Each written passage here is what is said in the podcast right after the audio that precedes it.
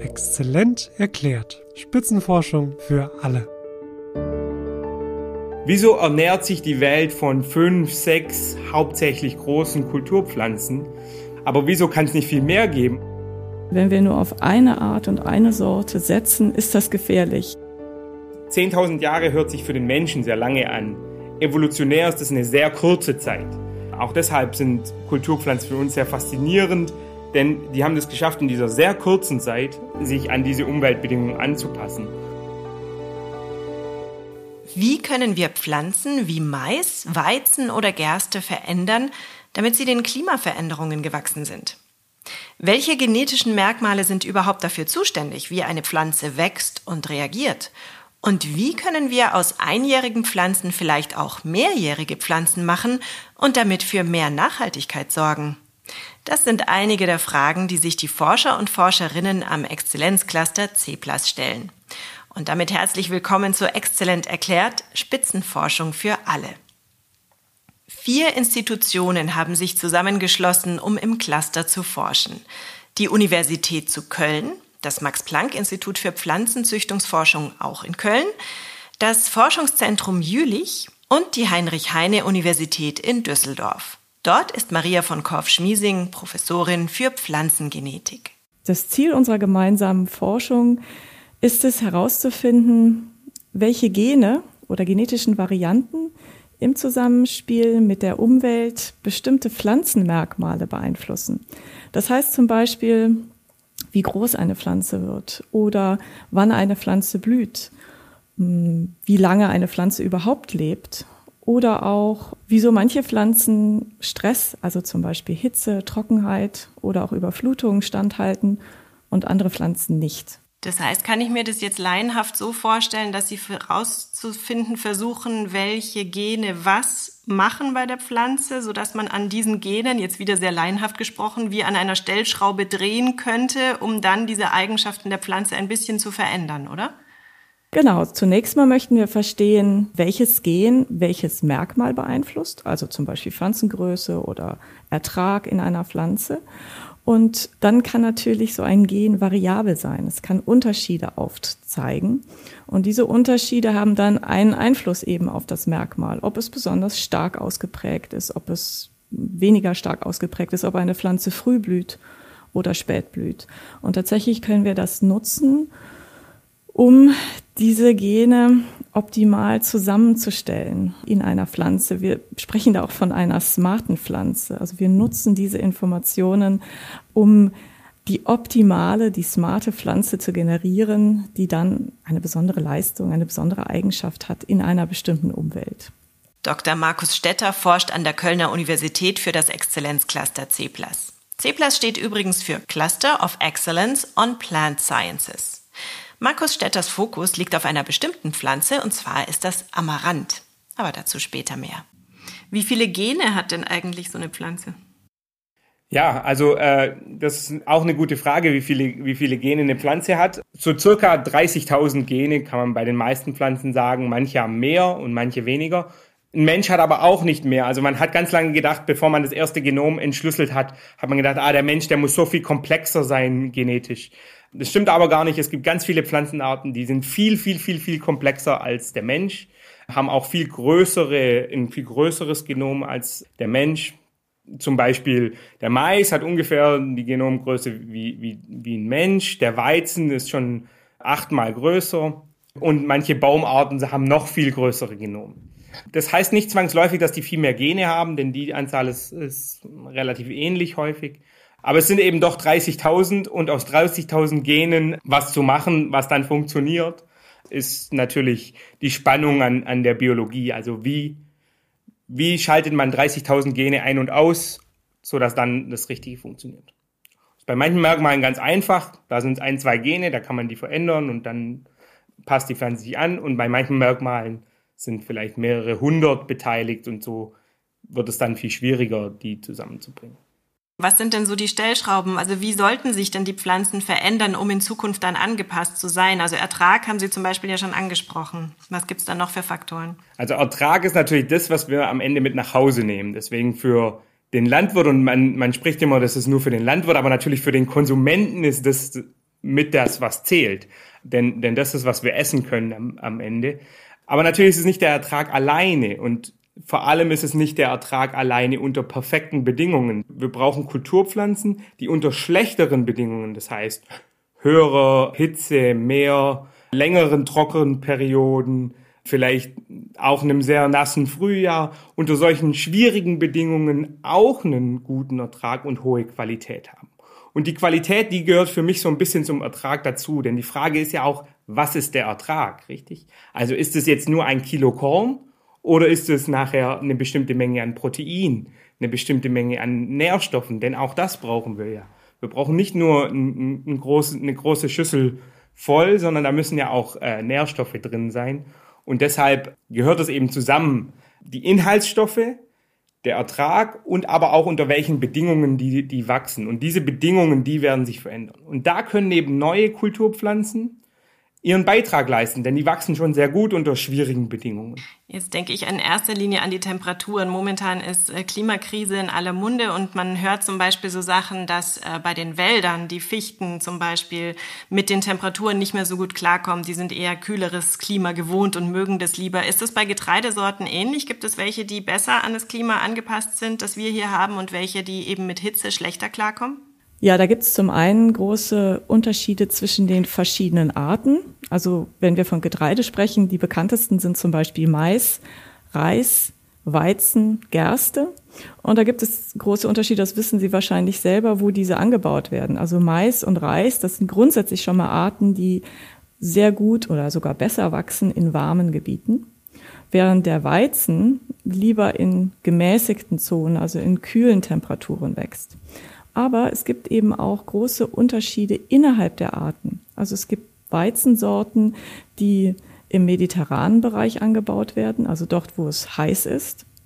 Und es gibt Weizensorten, die zum Beispiel uns oder in Nordeuropa angebaut werden und dort besonders gut wachsen. Das heißt, wir haben genetische Unterschiede zwischen Arten, zwischen den Nutzpflanzen und dann nochmal innerhalb der Nutzpflanzen. Und wenn wir wissen, welche genetischen Unterschiede es sind, die eine Pflanze besser unter heißeren oder aber auch trockeneren oder eben feuchteren Bedingungen wachsen lassen, dann können wir das nutzen für die Züchtung, für die Entwicklung neuer Sorten, die dann angepasst sind, zumal ja bei uns sich eben auch die Temperaturen verändern, nämlich heißer werden. Das heißt, wir können diese Informationen nutzen, um dann zum Beispiel Weizensorten zu züchten, die hier besser wachsen als die, die wir im Moment haben.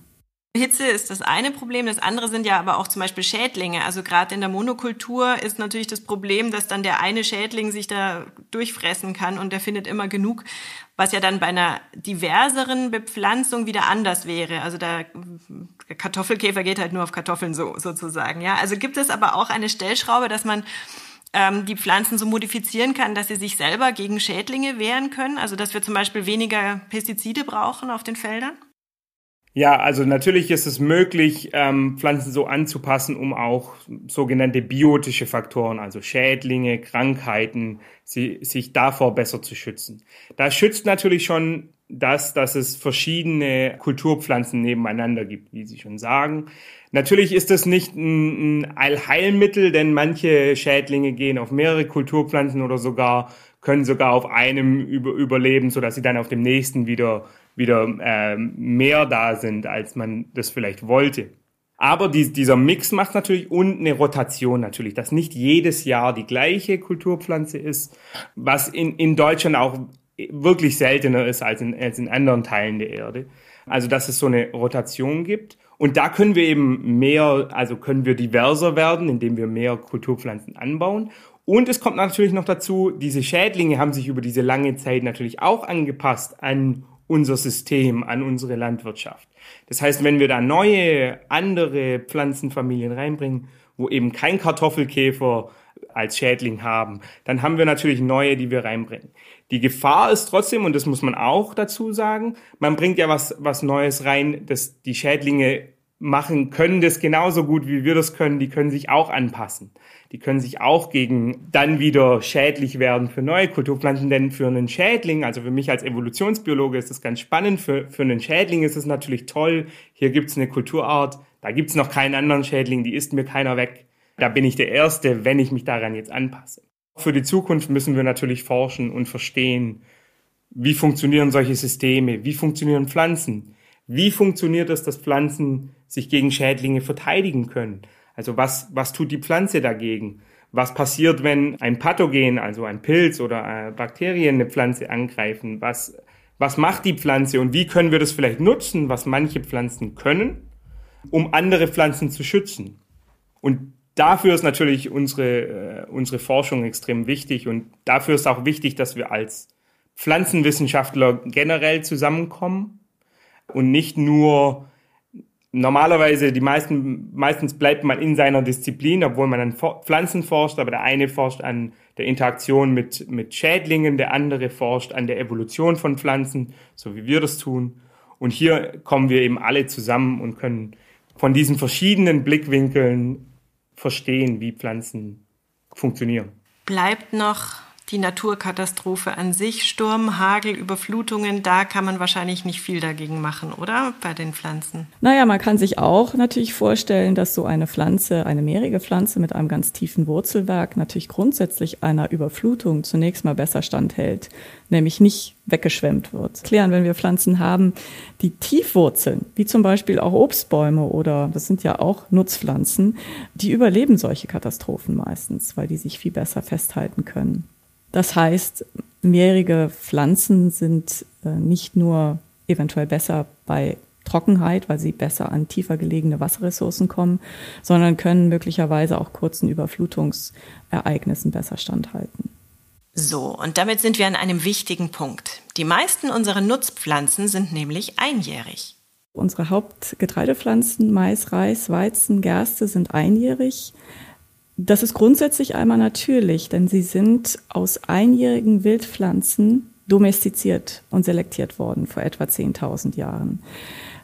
Grundsätzlich aber ist das Problem, was wir heute haben, dass diese einjährige Landwirtschaft zur Folge hat, dass der Bauer jedes Jahr flügen muss, muss eine Bodenbearbeitung, Herbizide ausbringen, denn die Unkräuter wachsen meist schneller als die kleinen Keimlinge die neu gesät werden.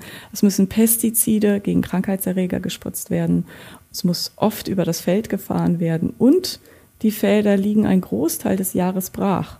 Und das hat in vielen Regionen zur Folge, dass die Erde abgetragen wird, also starke Bodenerosion. Und das heißt, ich habe irgendwo gelesen, tatsächlich ein Gebiet von der Größe von Portugal an guter Erde geht jedes Jahr verloren durch die Bodenerosion. Und jetzt ist es tatsächlich natürlich eine Idee, dass wenn wir mehrjährige Getreide auf unseren Feldern hätten, dann hätten wir eine permanente Bodenbedeckung. Also der Boden wäre geschützt. Der Bauer müsste nicht jedes Jahr wieder äh, aussehen, pflügen. Äh, es müssten weniger Herbizide ausgebracht werden, denn die Pflanzen sind im Frühling stark, denn sie sind das ganze Jahr über gewachsen. Sie haben die Möglichkeit, wesentlich tiefere und größere Wurzel auszubilden. Und das ist wichtig, weil sie an tiefer gelegene Nährstoffe und Wasser kommen. Das heißt, es muss weniger gedüngt werden. Ein Ziel des Exzellenzclusters C ist zu verstehen, welche Gene den Unterschied zwischen einjährigen und mehrjährigen Pflanzen ausmachen. Wenn wir das wissen, dann können wir gezielt diese Gene in unseren sehr produktiven Getreidepflanzen, den einjährigen, die ja hohe Erträge bringen, modifizieren, um dann mehrjährige Getreide zu züchten oder zu generieren, in der Hoffnung, dass das dann wesentlich schneller geht, wenn wir wissen, welche Gene dafür zuständig sind.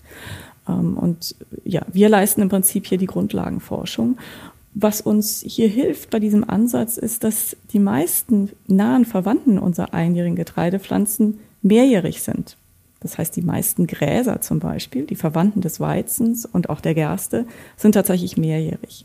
Und die sind aber genetisch gar nicht so unterschiedlich. Das heißt, wir können uns hier anschauen, welche Gene sind denn unterschiedlich und ähm, korrelieren diese, diese Unterschiede mit dem Unterschied in der Langlebigkeit der Pflanze.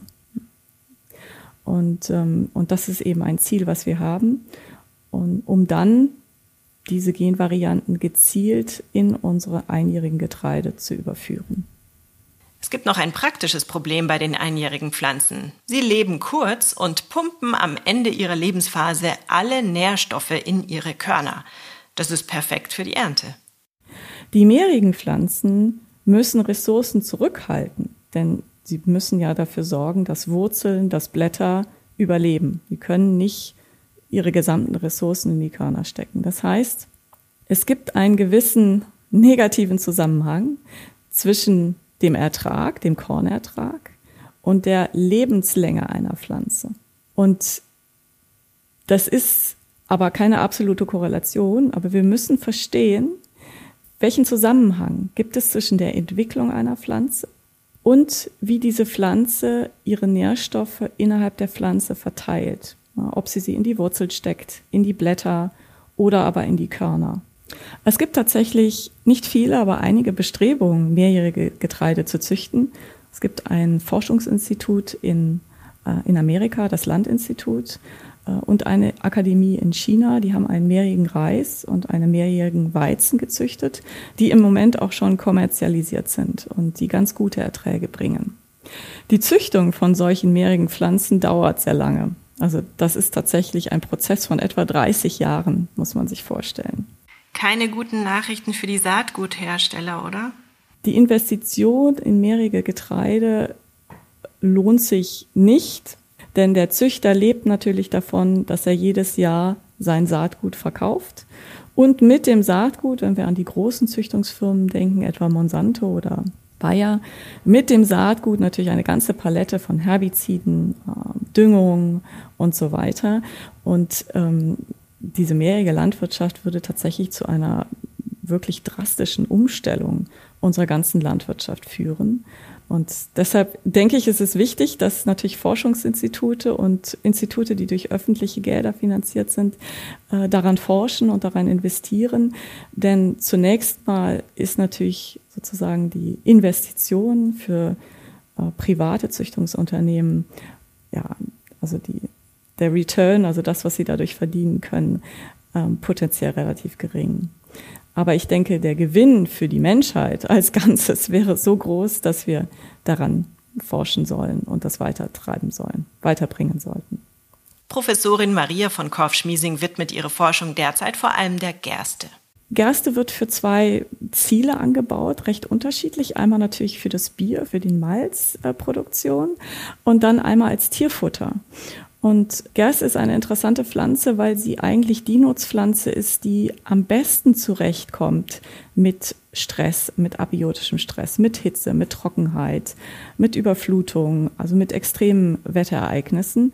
Und deshalb eigentlich die Getreideart ist, die am weitesten verbreitet ist über den ganzen Globus hinweg, also in den unterschiedlichsten Regionen angebaut wird. Nicht das Getreide, was am meisten angebaut wird, aber in den größten, also am meist unterschiedlichen Klimabedingungen und geografischen Regionen.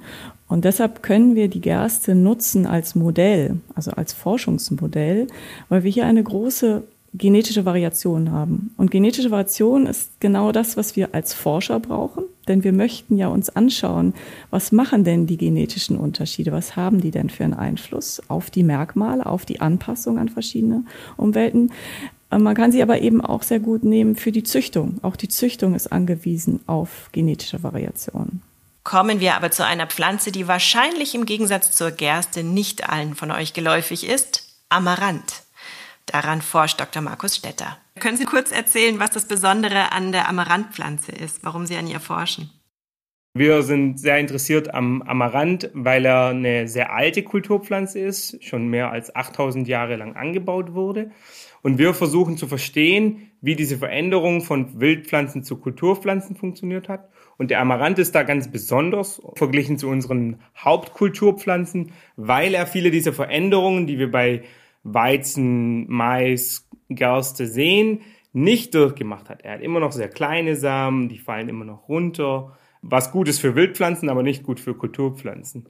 Und wir versuchen zu verstehen, warum diese Änderungen nicht passiert sind und wie solche Änderungen passiert sind.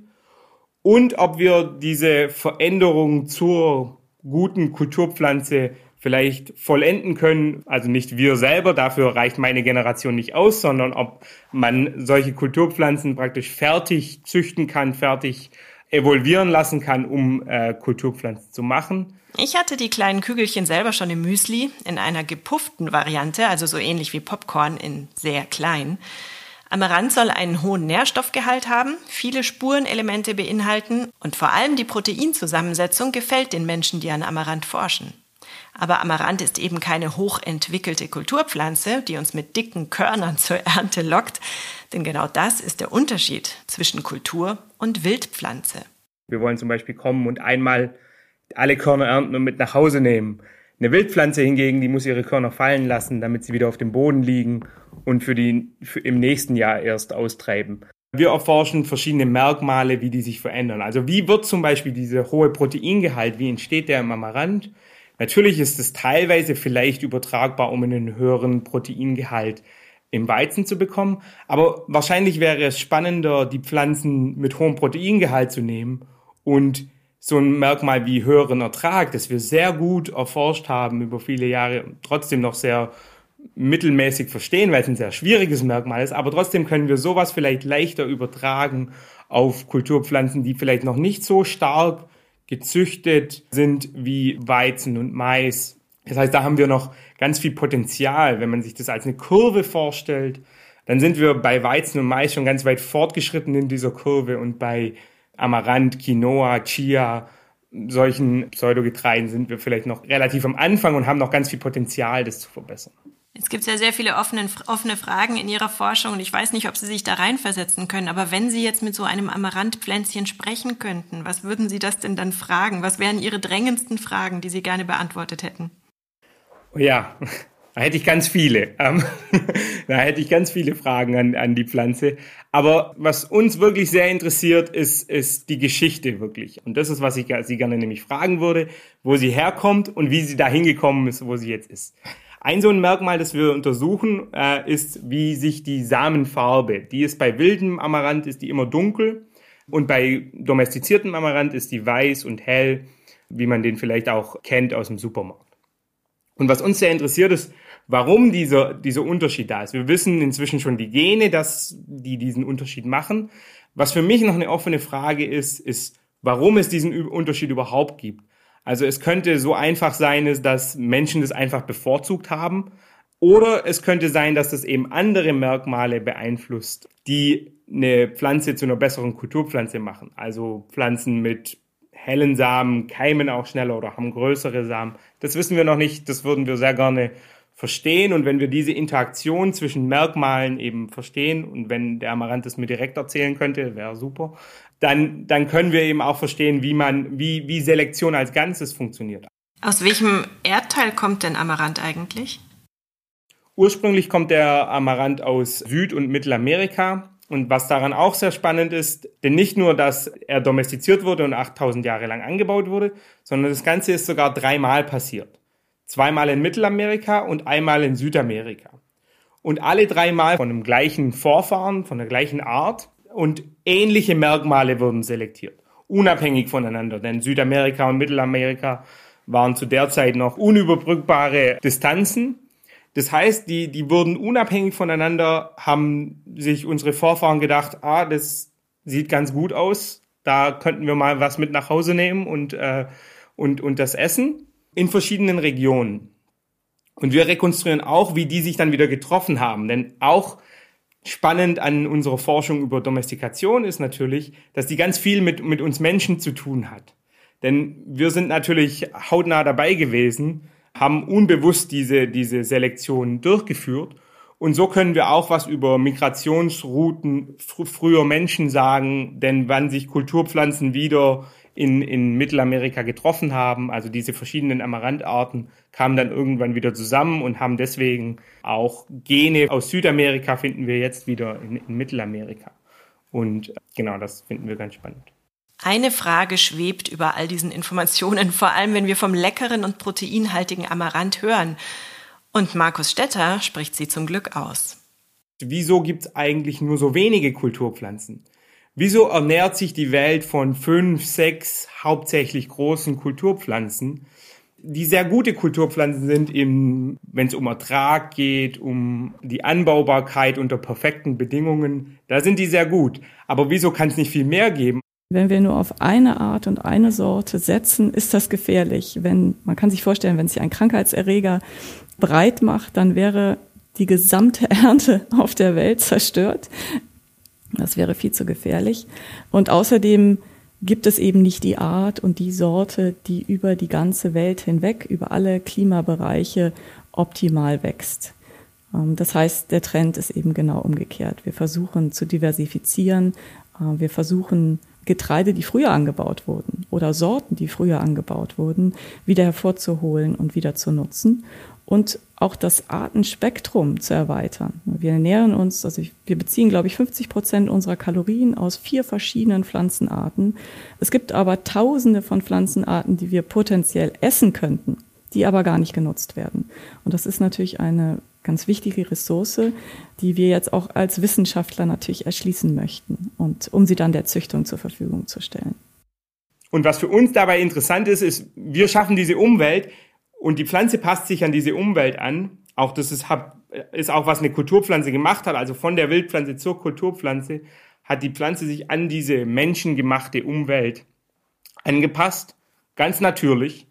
Denn von aus Sicht der Pflanze bildet es einfach nur eine neue Umwelt da und sie muss sich daran anpassen, um gut darin zu sein.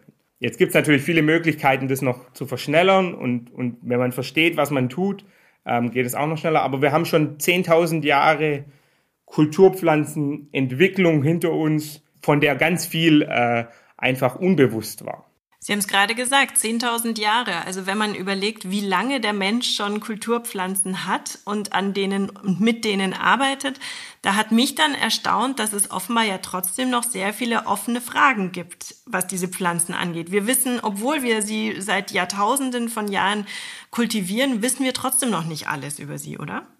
Oh, ganz und gar nicht. Davon sind wir noch, noch weit entfernt, alles über, über Pflanzen zu wissen. Denn es sind faszinierende Systeme, denn ich sage immer, eine, eine Pflanze ist auch deshalb allein schon spannend, weil ein Tier oder, oder ein Mensch, der kann sich, kann weglaufen oder der Mensch kann sich eine Jacke anziehen. Die Pflanze, die kann innerhalb einer Generation nur sehr wenig machen. Die kann natürlich, die, die ganze Pflanzenpopulation kann sich verschieben. Das dauert aber sehr lange. Das heißt, die müssen sich ständig äh, anpassen an Veränderungen. Nun sind 10.000 Jahre hört sich für den Menschen sehr lange an evolutionär ist das eine sehr kurze Zeit. Auch deshalb sind Kulturpflanzen für uns sehr faszinierend, denn die haben das geschafft in dieser sehr kurzen Zeit, also die sich zwar für uns lange anhört, aber in evolutionär sehr kurz ist, haben die das geschafft, sich an diese Umweltbedingungen anzupassen muss ich Ihnen ein Beispiel aus meinem Garten sagen. Und zwar habe ich einen Blumenkasten im Garten, den ich brav jedes Jahr bepflanzt habe mit schönen Blühpflanzen und dann musste ich die jeden Tag gießen, damit sie nicht vertrocknen und dann hatten die Blattläuse und dies und das. Also das waren richtige Diven. Und dann hatte ich mir dieses Jahr gedacht, nee, ich habe keine Lust, diesen diesen Kasten zu bepflanzen. Ich lasse den jetzt einfach so, wie er ist. Dann flogen irgendwelche Samen da rein offenbar und äh, da wächst also eine Menge, auch blühende kleine Pflanzen und so weiter. Also ich nehme mal an, das sind alles Dinge, die wir als Unkräuter bezeichnen würden. Die haben kein Problem mit Hitze, kein Problem mit Trockenheit, kein Problem mit Nässe und kein Problem mit Schädlingen. Also die sind nicht tot zu kriegen. Was können denn diese Pflanzen, was unsere Nutzpflanzen irgendwie nicht können? Ja, da haben Sie ein sehr schönes Beispiel und ich denke, äh, erstmal erkennt jeder, der einen Garten hat oder nur eine, Balkonbepflanzung, dass das alles gar nicht so einfach ist. Ja, also so einfach, wie das sich immer anhört, ist es gar nicht, denn wenn man da seine, seine drei Tomaten hat auf dem Balkon, dann hat man meistens nur drei. Und wenn man sich überlegt, wie lange man an drei Tomaten essen kann, ist nicht sonderlich lange. Und dann wird noch die Hälfte äh, von Schädlingen gefressen oder hat zu wenig Nährstoffe und fängt deshalb an zu faulen und sieht auch nicht schön aus. Aber was die, was diese Pflanzen, die ihnen da reingeflogen sind oder die einfach da sind, die wir sonst äh, Unkräuter nennen, was die können, ist, dass die sich ganz lange an diese Umwelt, Mitteleuropa, Deutschland, angepasst haben. Viel länger, als wir das mit Kulturpflanzen machen. Und auf ganz natürliche Art und Weise.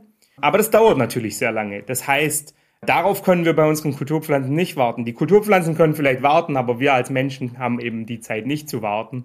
Denn wir wollen, wir wollen was essen und da wiederum haben die Unkräuter wenig zu bieten. Also manche mehr, manche weniger.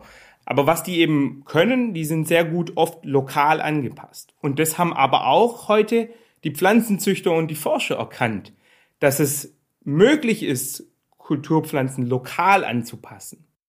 Es geht eigentlich in so vielen Bereichen, habe ich den Eindruck, unseres, unserer Generation momentan darum, wieder zurückzugehen zu bestimmten Dingen, oder? Also das ist wirklich auffallend, finde ich, dass wir, dass die ganze, Vor äh, ganze Entwicklung, die wir gegangen sind in den letzten 50, 100 Jahren, manchmal einfach einen Schritt zu weit war, vielleicht, oder zu schnell, zu groß.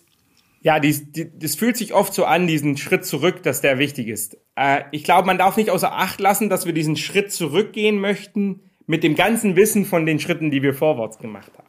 Ich denke, das kann man, kennt jeder aus seinem eigenen Leben, dass man was versucht und äh, es, es klappt nicht und man passt dann seine Strategie an. Das heißt aber nicht, dass man aus diesem Versuch äh, nichts gelernt hat und nichts Neues machen kann. Nun sind die Versuche, die wir hier machen, also als Menschheit, äh, nicht wir als Forscher, sondern als Menschheit die Versuche, die wir machen, manchmal sind große Schritte in eine Richtung. Und wenn wir dann feststellen, es war die falsche Richtung, dann müssen wir natürlich große Schritte in eine andere Richtung gehen.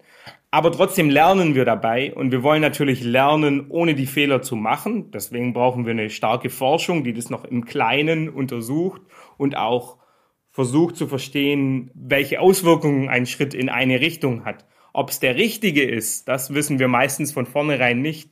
Nur wenn wir ihn nicht gehen würden, wüssten wir auch nicht, wo wir hinkommen. Dann würden wir vielleicht jetzt, wenn, wenn unsere Vorfahren so gedacht hätten, würden wir jetzt vielleicht keine Kulturpflanzen haben und dann würde unser Leben ganz anders aussehen, denn dann würden wir nicht all die Dinge tun, die wir heute tun können. Das heißt, natürlich, ich, ich, ich denke, dieser Schritt zurück, das ist manchmal ein bisschen pessimistische Sicht oder eine zu optimistische Sicht auf die Vergangenheit. Denn was wir als so toll finden, äh, ist vielleicht vor 100 Jahren waren ganz viele Dinge nicht so toll. Es gab noch viele ansteckende Krankheiten, die Leute sind viel früher gestorben. All solche Dinge lassen wir ein bisschen außer Acht, wenn wir sagen, wir wollen einfach nur zurückgehen. Nur, nur weil etwas alt ist, macht es es, glaube ich, noch nicht besser. Also ich glaube, so, so alleine die, diese Verbindung herzustellen, funktioniert noch nicht ganz. Mit dem Wissen von heute einen Schritt zurückgehen. Gute Idee, oder? Wir haben heute natürlich ganz andere Werkzeuge zur Verfügung als vor 100 Jahren. Stichwort Genomeditierung.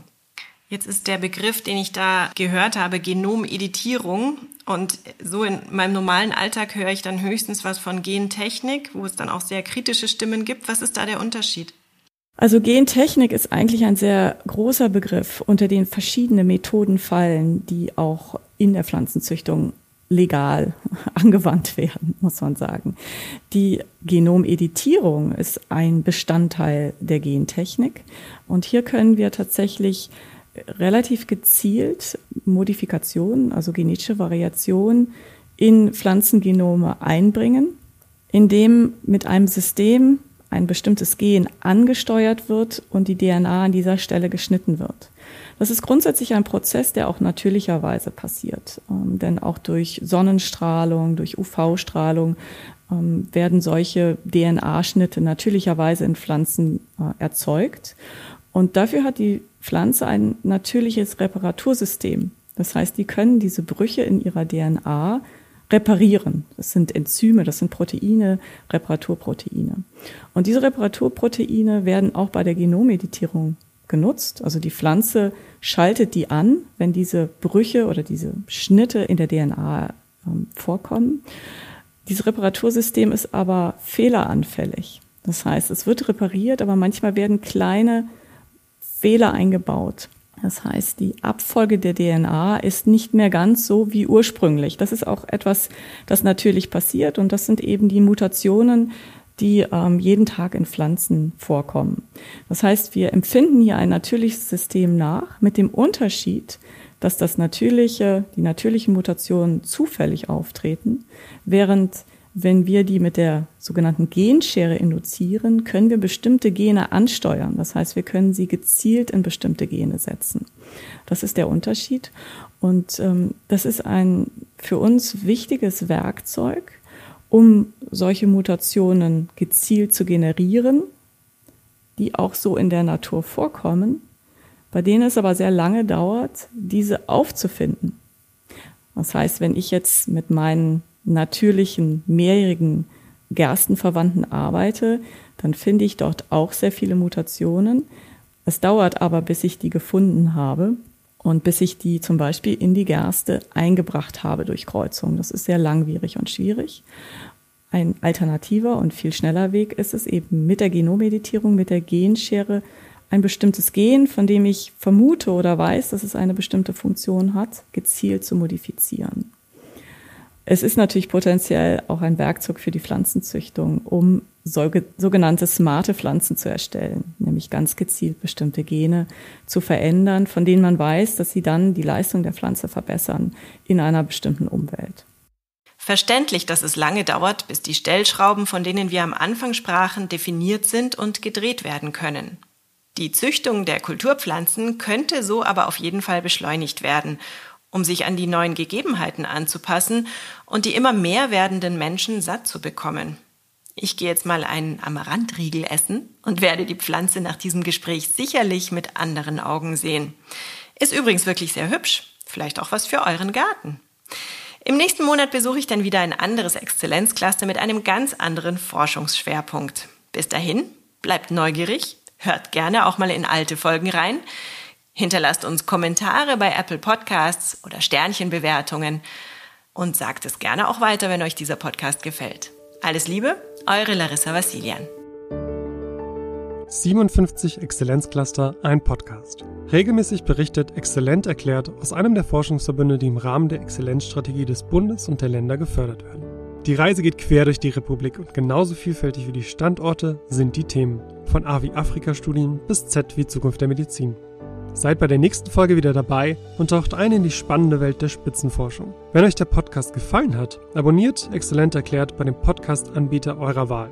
Ihr habt noch Fragen? Hinterlasst uns einen Kommentar oder schreibt uns an info at exzellent-erklärt.de.